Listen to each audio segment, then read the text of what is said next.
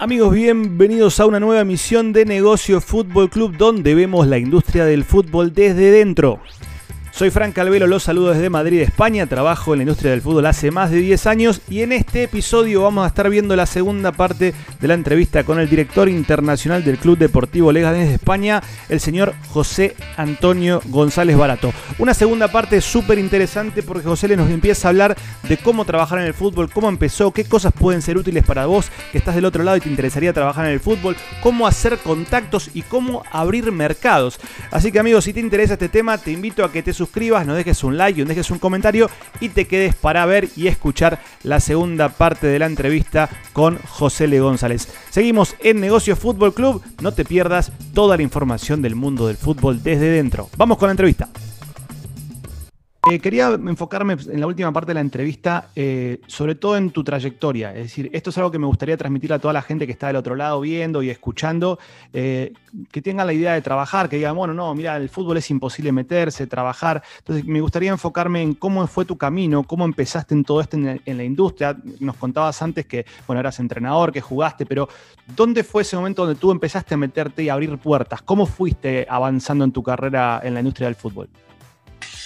Es muy buena pregunta porque se lo cuenta a todo el mundo. Tampoco es que yo sea una referencia a nivel nada para tal, pero sí que he conseguido algo que me pide mucha gente, es verdad. Y eso sí que creo que puede ser una referencia y yo lo comparto. Eh, mucha gente me dice, joder, me gustaría, ¿no? Lo que hemos hablado al principio, me gustaría dedicarme al fútbol.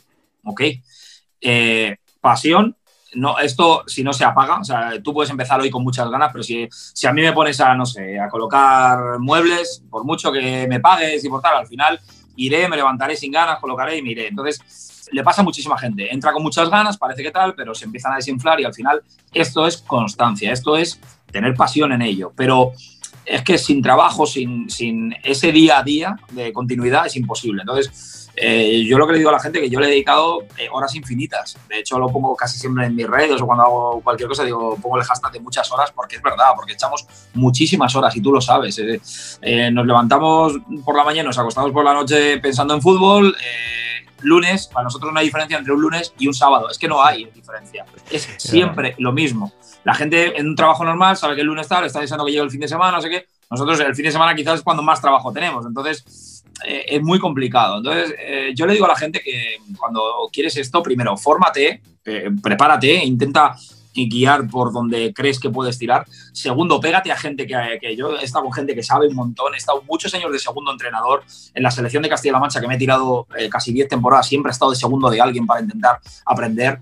Eh, fútbol playa, que te lo contaba, ¿te acuerdas que te lo contaba? Fútbol playa, fútbol sala, fútbol femenino, fútbol masculino, eh, fútbol de niños, fútbol adulto. O sea, me he comido muchos años en terceras divisiones, segunda B, kilómetros.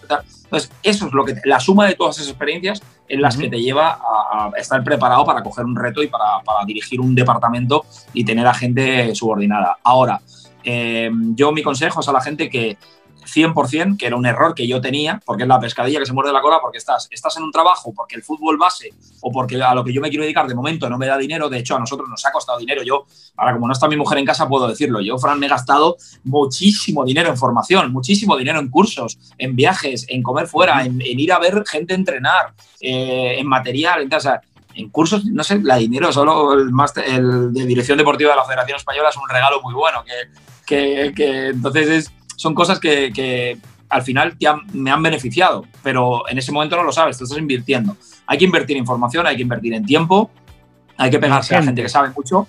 En gente también. Hay que pegarse a gente que sabe mucho y, sobre todo dedicarte 100% a ello, no estar, eh, no, es que necesito trabajar en el bar porque si no, no me da el dinero ya. Pero mientras estás en el bar estás perdiendo horas de experiencia. Al final es hacerte tus ahorritos, prepararte y empezar a chupar horas que tengas lo justo para tal y empezar a currártelo, a empezar a visitar a gente, empezar a aprender de gente y dedicación 100%. Eso es lo que me ha dado el momento que dejé todo y me dediqué 100% a esto, fue lo que me dio el salto de calidad para poder eh, posicionarnos. bien. José, ¿y cuándo fue el momento donde dijiste, vale, eh, esto sí, está funcionando, esto es lo que quiero y voy a por ello? ¿Hubo algún momento en tu carrera donde tuviste dudas, donde dijiste, mm, no me funciona? De hecho, a mí me ha pasado en, mi carrera en mm. la industria del fútbol, donde en algún momento dudé si podía, pero dije, bueno, no, sigo por acá, me pivoteo, voy para otro sitio ¿Hubo algún momento donde te pasó eso, donde hiciste un clic y dijiste, no, ahora sí, voy por aquí? Sí, eh, un año entrenando en tercera división. Eh, bueno, pues tema de impagos, historias. Justo, justo el año siguiente voy a un segunda B y también tuve impagos. O sea, son cosas que nos hemos comido.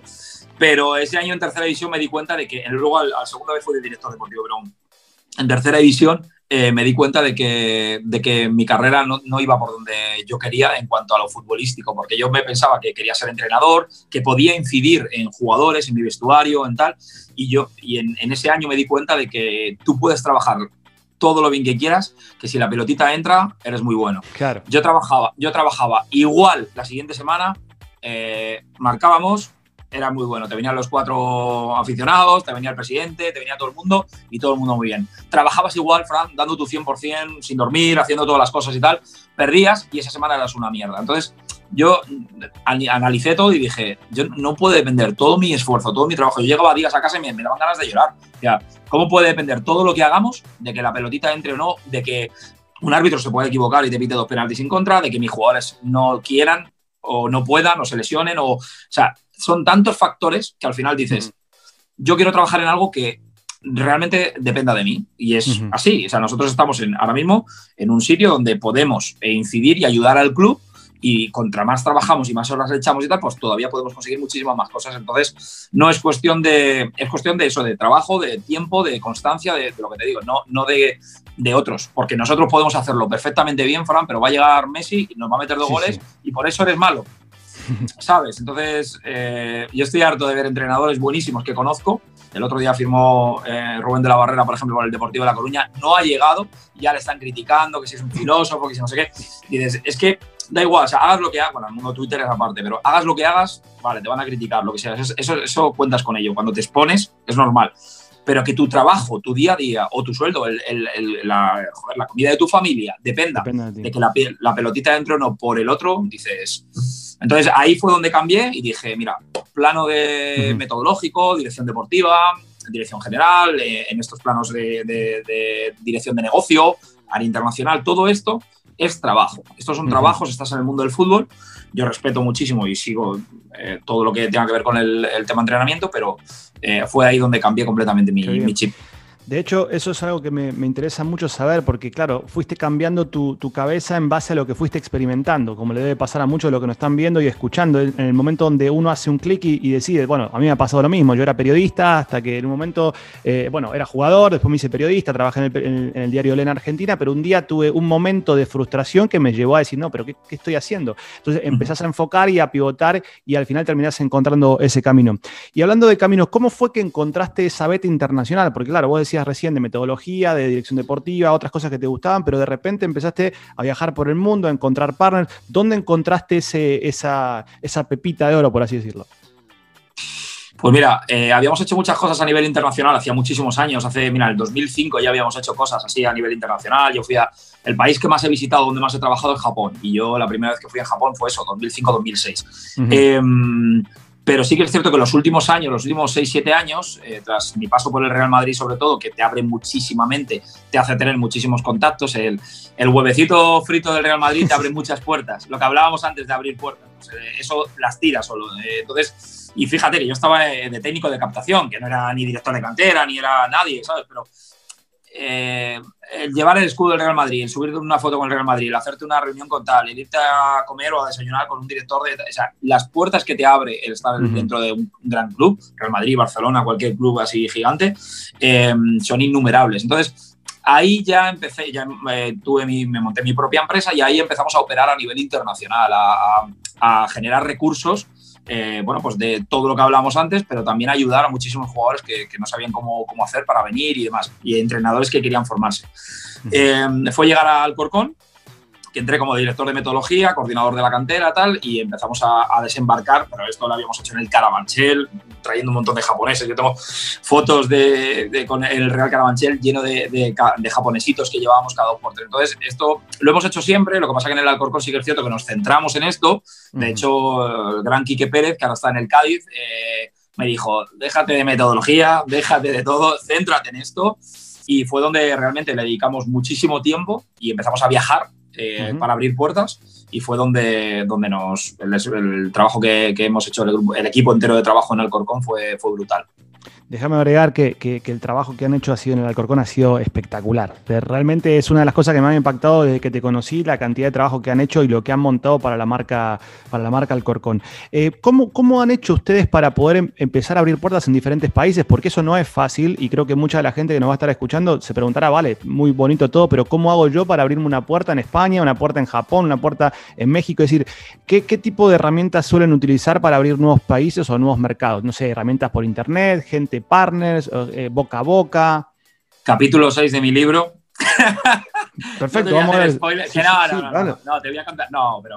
de hecho, vamos a tener un capítulo del libro, te lo digo de antemano, y también vamos a hablar de pasos a paso cómo abrir puertas y demás. Fíjate cómo somos tú y yo, ¿no? Somos gente muy introvertida que, que al final, extrovertida, perdón, que, que al final, eh, bueno, pues hablamos con todo el mundo, no nos, no nos eh, eh, asusta el hecho de llegar a una persona que no conoces de nada y pedirle algo, o no sé, hay, hay una serie de cosas que, que son factores clave y van la personalidad, pero pero hay muchas eh, fórmulas, ¿no? Nosotros, evidentemente, ya teníamos un buen bagaje anterior de contactos, eh, ya teníamos por, otros, por otras vías y por lo que te contaba también por el estar en Real Madrid, muchos técnicos dirán o gente dirá, yo no puedo estar en Real Madrid. No, no es cuestión de estar en un gran club, pero sí que es cierto que eh, cuando estás en esos sitios, pues te ayuda mucho más. Es una clave, estar en sitios grandes te abre muchas más puertas. Pero pero voy a ir a lo, a lo, que, por lo que he empezado diciendo. La, la, parte humana, la parte personal influye muchísimo. Y también lo sumo a lo primero que decía, horas de trabajo, tal, porque tanto mi equipo de trabajo como yo le hemos dedicado muchísimas horas a mandar mails, a buscar en Internet, a, a buscar academias, a buscar en LinkedIn, a hacer contactos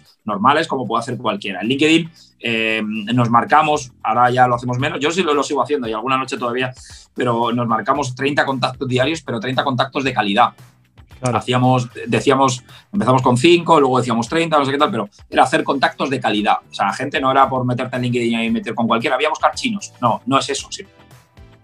No, voy a ver gente que esté vinculado a este mundo, que pueda ser algo parecido a esto. ¿no? Entonces, em, bueno, eh, yo creo que la primera pauta sería esa. Muchísimas horas de trabajo, de buscar contactos, de buscar eh, yo siempre hablo muchas veces de poner la escalera en el sitio donde te va a llevar. O sea, yo quiero llegar aquí, pues si pongo la escalera allí, pues no me va a llevar allí. Entonces, ¿dónde tengo que buscar? Claro, pues eh, muchas veces nos ponemos a buscar o que tenemos un contacto de alguien, no, dame el contacto del presidente ese, pero si ese presidente no te va a ayudar en nada. Tienes que hablar con el director de base, que es el que te va a ayudar, o sea, eso es realmente lo importante. Entonces, sí que hemos hecho la estrategia de ir también a, a ver a mucha gente trabajar, ¿no? Eh, ver cómo funcionan, ver eh, qué países funciona mejor, qué países funciona peor. Y luego la clave, que ahí lo cuento también en el libro, la clave es viajar. Y es lo que hemos empezado a hacer. Por eso la gente cuando, joder, viajas mucho. Claro, si yo no, de verdad, eh, que he disfrutado muchísimo de muchos sitios donde he estado. Pero ha habido sitios que, que he, pisado, por eso he tematizado, porque luego la gente me pregunta, ¿pero cuántos sitios conoces bien? Ay, amigo, de los 122, ya conocer bien ni la mitad porque he ido a sitios, he llegado al aeropuerto, me he ido al hotel, hotel, campo de fútbol, campo de fútbol, hotel, hotel, campo de fútbol, aeropuerto y vuelta a casa. O sea, no me ha dado tiempo a nada. Hay otros sitios que nos ha dado tiempo porque ha habido algún día libre y hemos podido visitar lo mejor de la ciudad, nos han llevado, normalmente tenemos la suerte de ir con gente local y te puede llevar a algún sitio a conocerlo, no a lo donde van los guiris, sino donde vas, pues eso, eh, tienes que conocer esto y tienes que comer aquí. Pues es una maravilla pero que en muchos de los casos solo vamos a trabajar. Entonces, eh, solo trabajo, en otros sitios es trabajo y ocio. Eh, como la gran mayoría es solo trabajo, pues, pues te tienes que ceñir a eso. Entonces, viajamos porque cada vez que hacemos un evento fuera, eh, hacemos muchísimos más contactos. en, el, en el propio evento, es la bola de nieve. La gente es la bola de nieve, efectivamente. Pero, sí, al, final, sí. Sí, sí, No, no, te, iba a decir que lo, cuentas, lo cuento en el libro, una de las cosas, yo, suena muy friki y, lo sé, tú me conoces y parece que, o sea, yo no soy, no me considero un fricazo, pero para esto, por ejemplo, pues para este tema de contactos y tal, sí que soy friki y lo digo, lo admito. Yo voy en el avión y como veo a alguien que lleve algo de deporte o que tenga cara de saber algo de deportes, son muchas horas en los aviones, tú lo sabes. Yo me levanto y si no, pues no voy a molestar si está durmiendo o está viendo una película o está tal, pero sabes que hay mil horas, baño, eh, tal, no sé qué. Y yo voy y me presento y digo, ¿usted tiene algo que ver con fútbol y tal? No, no. Ah, pero tengo un amigo. Ay, mira, pues ya tenemos un tema de conversación. Y así he conocido en los vuelos, Fran, a, te diría, cientos de personas, ¿sabes? Lo hago muchísimo en, vuelos. te, puedo dar fe de eso, perdona te interrumpí porque me, pasó el año pasado eh, viajando eh, a Portland, en Estados Unidos, que había una persona adelante mío en diagonal en, en, el, avión que estaba viendo unos vídeos de fútbol como editándolos. Entonces me llamó la atención eso y dije, bueno, le voy a preguntar quién es. Y básicamente una persona que trabaja en el Portland Timbers. Y nunca sabes dónde te puedes encontrar un contacto. El tema es ese, tocar la puerta y decir, vale, ok, me voy a poner un objetivo, ¿qué es lo que, lo que tú dices de LinkedIn? Es una estrategia fantástica.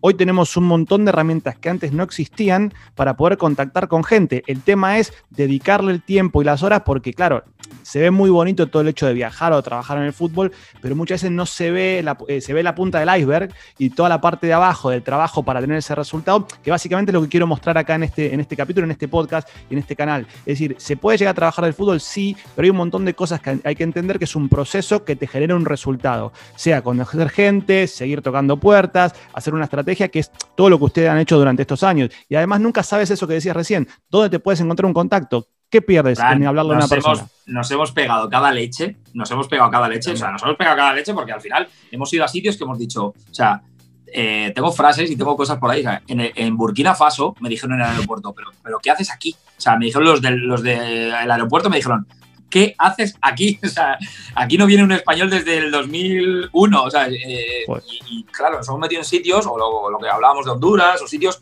que al final sabes que son muy conflictivos, muy peligrosos que tienes que ir con gente local, que te lleva, que tal, pero, pero realmente que luego te das cuenta y dices, ostras, eh, es que estoy en una zona muy conflictiva y muy peligrosa, ¿no? Eh, Burkina Faso es un sitio súper yihadista, que justo la semana que estuvimos nosotros habían matado a siete personas, tal, sea, que dices, ostras, que, no, no, no, no, es vale todo aquí, pero simplemente el hecho de, de que, claro, te, te, íbamos con el cónsul y te cuentan las cosas como tal y luego te das cuenta y dices, hostia, pues me dices ahora mismo que tengo que volver a Burkina Faso, pues, pues seguramente eh, estamos hablando de, otro tema. O sea, ya, ya. Entonces, pero por aquel entonces, pues vas porque crees que es una buena oportunidad y porque, oye, encontramos futbolistas de un nivel muy alto, porque todos los jugadores tienen un nivel alto, pero, pero que así te puedo contar millones de historias y al final nos hemos chocado con, con empresas que no trabajan nada bien, nos hemos encontrado con gente que nos ha dejado tirada, nos hemos encontrado con gente. Eso es normal, por eso te vas dando tantos golpes. Ahora que tenemos, ahora tenemos una cartera de clientes, no me gusta decir clientes, de, de colaboradores partners, efectivamente, que, nosotros directamente, si tenemos alguna duda sobre un jugador, sobre un negocio, sobre cualquier cosa,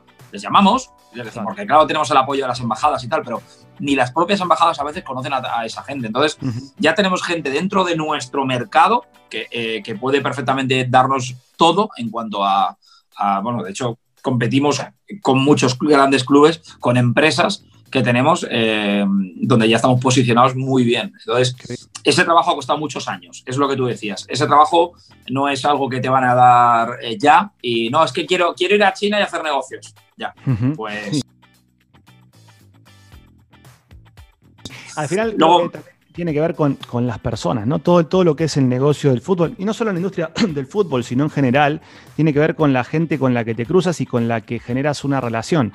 Al final es el hecho de querer hacer un negocio también es relacionarte con gente y, si es un beneficio mutuo, que la otra persona se beneficie y usted, digamos, uno también se pueda beneficiar, ganan todos y al final esa relación es la que termina abriendo más puertas de cara al futuro.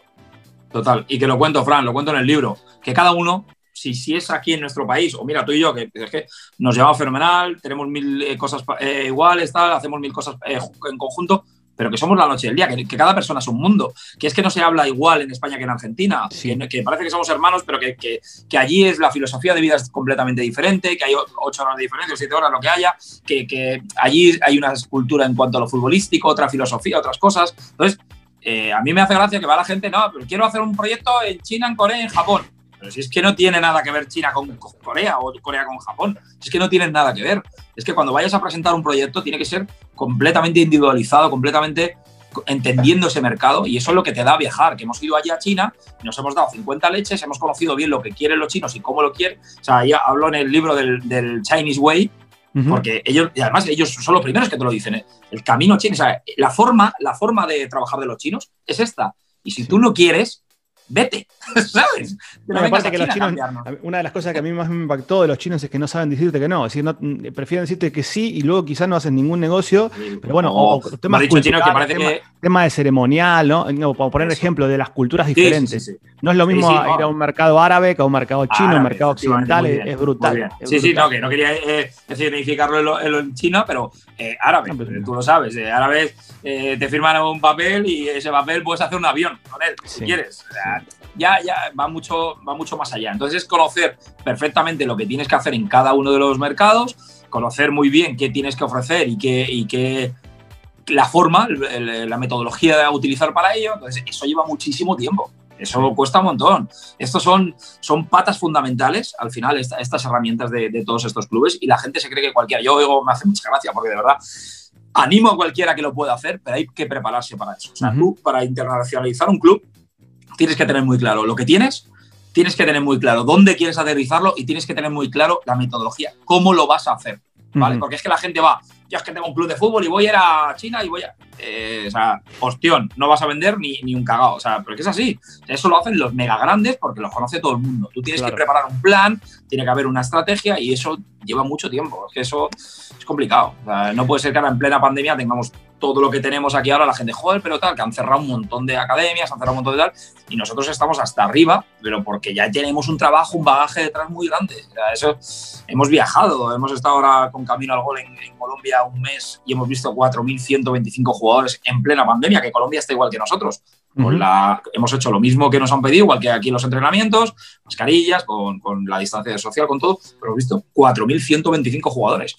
Y hemos hecho un evento grandísimo eh, en plena pandemia, eh, rigiéndonos con la normativa del gobierno, pero que seguimos trabajando y seguimos haciendo muchísimas cosas, pero siempre, pues eso, apoyándonos en gente fiable y gente con la que ya llevamos años haciendo cosas. Al final es eso, ¿no? Es decir, seguir en movimiento siempre, incluso en plena pandemia, buscando y ser creativo, ¿no? Buscar qué cosas se pueden hacer. De hecho, lo que contabas de Camino al Gol, este programa en Colombia, que la verdad que está genial para encontrar un, talento que pueda venir también para aquí, para España. José, para ir cerrando la, entrevista, eh, me gustaría que desde tu perspectiva y de tu experiencia eh, le puedas contar a la gente, creo que ya lo nombraste antes, pero enfocar en, en cosas claves para poder trabajar en esta industria? ¿Qué, crees que es muy importante? No sé, como tres tips o cosas que quisieras nombrar para aquellos que nos escuchan que les gustaría dedicarse al, mundo del fútbol. Luego las pones aquí debajo en plan así. Las, vamos, a poner, vamos, a poner, vamos a poner. Yo creo que sería, eh, mis tres palabras sería experiencia, o sea, dedicarle muchísimas horas, muchísimas, muchísimas horas. Em, sería formación, prepararte para lo que tú quieras, hacer cursos. Me, hecho, me, hecho, me hice un máster de análisis scouting, Frank, que no sabía para qué me iba a servir y ahora soy secretario técnico de una selección nacional, ¿sabes? Y, y me ha servido para muchas cosas. Eh, yo no me veía editando un vídeo y haciendo una serie de cosas y ahora los hago, o, informes para todos nuestros jugadores que tenemos, eh. o sea, una serie de cosas que, que me han servido muchísimo. Eh, formarte, prepararte, luego ya veremos a ver para qué lo utilizas, pero fórmate, prepárate, hazte todo, sácate toda la titulación que puedas, invierte en formación, o sea, formación sería mi segunda. Y mi tercera palabra y de las más favoritas es pasión. O sea, si, si, no tienen pasión en esto, es que es mejor que se dediquen a otra cosa. Así es que es mucho más sencillo. O habrá algo dentro de lo que es el mundo del fútbol, que no quiero decir la palabra industria porque lo es, pero dentro del mundo del fútbol habrá algo seguro para ellos. Algo habrá. Si no tengo la pasión de ser entrenador o de ser directivo o de ser eh, tal, algo habrá para ti búscalo, que seguro que habrá algo. Yo conozco muchísima gente en estos clubes que trabajan en comunicación, en marketing digital, en ese dato es importantísimo porque, claro, la gente que piensa, digamos, a ver, espera que voy a hacer aquí. La gente piensa en general cuando habla de negocio de fútbol, piensa, no, transferencia de jugadores, lo típico. No, no, no. Hay una industria gigante que es desde marketing, desde ticketing, desde toda la gente que trabaja dentro de los clubes y que eso quizá no es tan conocido. Hacerle entender a la gente que hay muchas herramientas para poder trabajar, pero lo que decías recién es fundamental. Es la formación y yo también agregaría eh, flexibilidad para saber. Eh, cambiar en el momento cuando ves que por algún momento no va, es como que estás, estás abriendo una defensa y de repente estás cerrado, tienes que ir por el otro lado y cambiar de banda. Bueno, un poco buscar esas opciones y también yo agregaría desde mi experiencia, no sé si coincidís, la tolerancia a la frustración, en el sentido de que cuando las cosas no te salen, decir, bueno, ok, no me salió, pero voy a tratar de buscar una alternativa en lugar de decir, no, no, esto no es para mí. Si después de mucho tiempo insistir, evidentemente no te funciona, ok, es momento de, cambiar, pero aguantar eso, esa, ese momento donde la cosa no va bien para después dar ese paso adelante y poder seguir, ¿no? Es que son dos palabras más claras, como has dicho tres, pues yo puedo seguir, ¿eh? pero no, no, no, pero, pero es cierto, o sea, en la presentación del curso de dirección deportiva que le pongo a los alumnos siempre pongo un camaleón gigante, y es verdad, y es que es así, o sea, tenemos que ser camaleones, tenemos que adaptarnos a las circunstancias, no, no creo que sea eh, la palabra exacta camaleón, porque yo utilizaría muchísimo más eh, como te he dicho antes, eh, el tema de adaptarnos, el, tema de que nos reinventemos en cada vez que haya, cada vez que hay un problema, que, nos reinventemos, ¿no? Eh, nos adaptemos a esas circunstancias, pero como has dicho ahora, yo creo que es que al final, sí, la formación y la experiencia que te lo va a dar, pero esa tolerancia a las cosas que te van a suceder, porque te van a suceder, sí o sí, nos suceden a diario. Ayer nos sucedieron, eh, ¿verdad? Y pues eh, nos suceden a diario. Vamos a tener problemas todos los días. Lo importante es tener la experiencia también para, para solucionarlo, saber por dónde hay que salir. Y dos, la tolerancia, como dices bien, para asimilarlo. Eh, mundo del fútbol, si no estás en la mega mega élite, problemas, despidos, impagos, problemas de todo tipo, recursos muchísimo inferiores. Hay que vivir con eso. hay que comer muchísimo barro. Yo no, no, no, no digo que haya que, porque muchas veces me viene gente de prácticas, no, es que me gustaría entrar, digo, ya, claro. Digo, pero es que yo llevo, pues eso, veintipico años y ahora estoy en clubes profesionales, pero yo me he comido, digo, primero vete a un Carabanchel, vete a una Darbe, vete a un club eh, a comer, primero, o más bajos todavía, que esos clubes dentro que cabe, para mí son clubes grandes, eh, vete a clubes de barrio a empezar a comer barro y a hacer cosas y ahí el fallo, error, fallo, eh, acierto, error y así vas a con muchas cosas, pero evidentemente son, son eh, yo lo meto todo en el pack del trabajo, eh, dedicarle muchísimas horas de, trabajar y a partir de ahí la experiencia te la va a dar. Vale, José, las últimas dos para, para ir cerrando eh, y hablamos del libro también en la última pregunta. ¿Cómo ves el fútbol después del, o sea, en esta época de COVID y post-COVID? ¿Qué crees que está pasando hoy y, perdón, desde el punto de vista del club, donde estás en el Lega, con todo el COVID, cómo lo ha afectado, cómo lo están manejando? A mí me da muchísima pena porque mm, parece que para nosotros que somos muy futboleros, pues para nosotros es muy importante y ojo en nuestro trabajo y tal, pero, pero hay cosas mucho más importantes que, el fútbol. Entonces, el fútbol se está adaptando a las circunstancias, está siendo el camaleón del COVID. Claro, pero, pero es así, o sea, yo conozco gente que ha fallecido, o sea, mi presidente, el que yo juego en Tomelloso, pues mi presidente falleció, eh, he conocido gente que ha estado súper grave, amigos de amigos que, o familiares que han fallecido, entonces que hemos perdido muchísima gente, entonces, queramos o no, esto, mm, pues eso, eh, es lo más importante, que, hay vidas de por medio. Ahora, que el fútbol está controlado, que es deporte, que al aire libre, que tal, que es fenomenal. Yo veo las medidas con las que... A mí me da una pena ver a los chavales, y a, pero no a los chavales, los profesionales. O sea, vamos a un partido y se bajan prácticamente del autobús a jugar con la distancia que no se pueden ni tal, hemos perdido un montón de, lo que es la piña, de lo que trabajamos siempre, de, lo que es el equipo, el trabajo en equipo fuera del, campo. Y claro, ahora ves todo ahí, unas distancias, cada uno en su habitación, separados, tal. Y claro, pues eso es lo que hay. Pero, pero bueno, hay fútbol, pues ya está. Pues en nuestro, en, nuestro circo romano de, ahora y estamos, somos felices por ello, pero sí que es cierto que da muchísima pena, Fran, de ver, eh, pues eso, me encantaría ver, ir muchas veces que veo campos vacíos y, eso no, no, no, lo hemos visto nunca, ¿no? Todos los fines de semana los niños hasta arriba, los campos de niños. Sí, o eh, jugando, con, jugando con las mascarillas, los partidos con las mascarillas. es que es una, es una lástima, es una lástima, pero bueno, esperemos, Dios quiera, hoy estaba leyendo, estábamos viendo lo de lo de que ya está todo muchísimo mejor con las vacunas, pues bueno, a ver si es verdad, Dios quiera que aunque ahora haya este pequeño eh, repunte, pero que ya sea el último y ojalá que todo vaya mejor. Vale, José, la última para cerrar, hacenos un poco un comentario de tu libro, cuándo sale, de qué va y dónde la gente lo va a poder conseguir, si ya más o menos hay fecha, eh, para que la gente sepa eh, sobre el libro que vas a estar sacando en breve. Lo publicitaré en mis redes y lo sacaremos. Va a ser una editorial bastante buena porque ha sido gracias, eh, y lo digo públicamente, a, Rubén, que es eh, bueno, eh, un ejemplo en marca personal. Rubén me asesoró y me lo dijo desde, desde el primer momento que tenía que... Gran libro el de Rubén también. Lo tengo. Sí, sí, lo tienes, ¿no? Sí, sí. Es que yo para mí eh, Rubén es clave en esto, ¿no? En, asesorar también, en, sacar el máximo rendimiento a la persona y ahí está la marca personal de cada uno.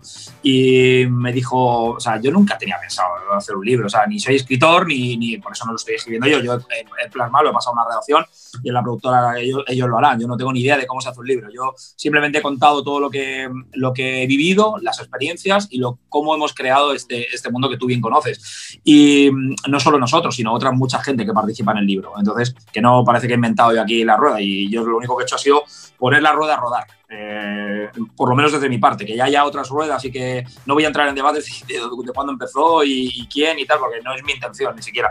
Pero sí que nosotros eso, eh, empieza a contar cosas desde 2005 y de, antes y, bueno, hemos contado un poco los procesos, hemos contado metodología, hemos contado claves, hemos contado experiencias.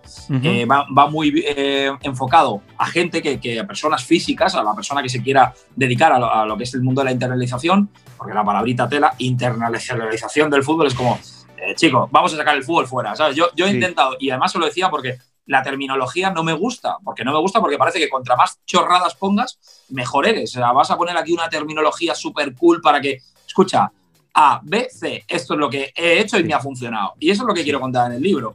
Y es lo que contamos. Y, mm, experiencias de mucha gente que también le ha ido bien en otros sitios, eh, otros compañeros. Entonces, bueno, pues es un poco eso. Es mundo del fútbol para jugadores, entrenadores, aficionados, gente que tal, que, tenga algo que ver o que le tenga curiosidad para, el tema internacional. Y ya está, o sea, va eso. Fenomenal. Eso cuando, cuando salga el libro vamos a estar en un, capítulo, vamos a charlar sobre eso para que la gente que nos observa pueda comprarlo y, pueda conocer un poco más. Así que nada, José, te quería agradecer. La verdad que un placer que estés con nosotros en este primer capítulo. Me parece súper importante eh, contarle de primera mano a la gente lo que es trabajar en la industria, cómo poder dedicarse a esto y sobre todo los obstáculos que muchas veces uno se encuentra, que quizá uno ve todo lindo por la tele de que uno trabaja en la industria o en el fútbol, pero no sabe lo que hay detrás. Así que te quiero agradecer particularmente por todo esto y por la cantidad de cosas que hemos hecho y esperemos que sigamos mucho tiempo en contacto. Gracias, José. Muchísimas gracias a ti, Fran. Aquí me tienes para lo que necesites.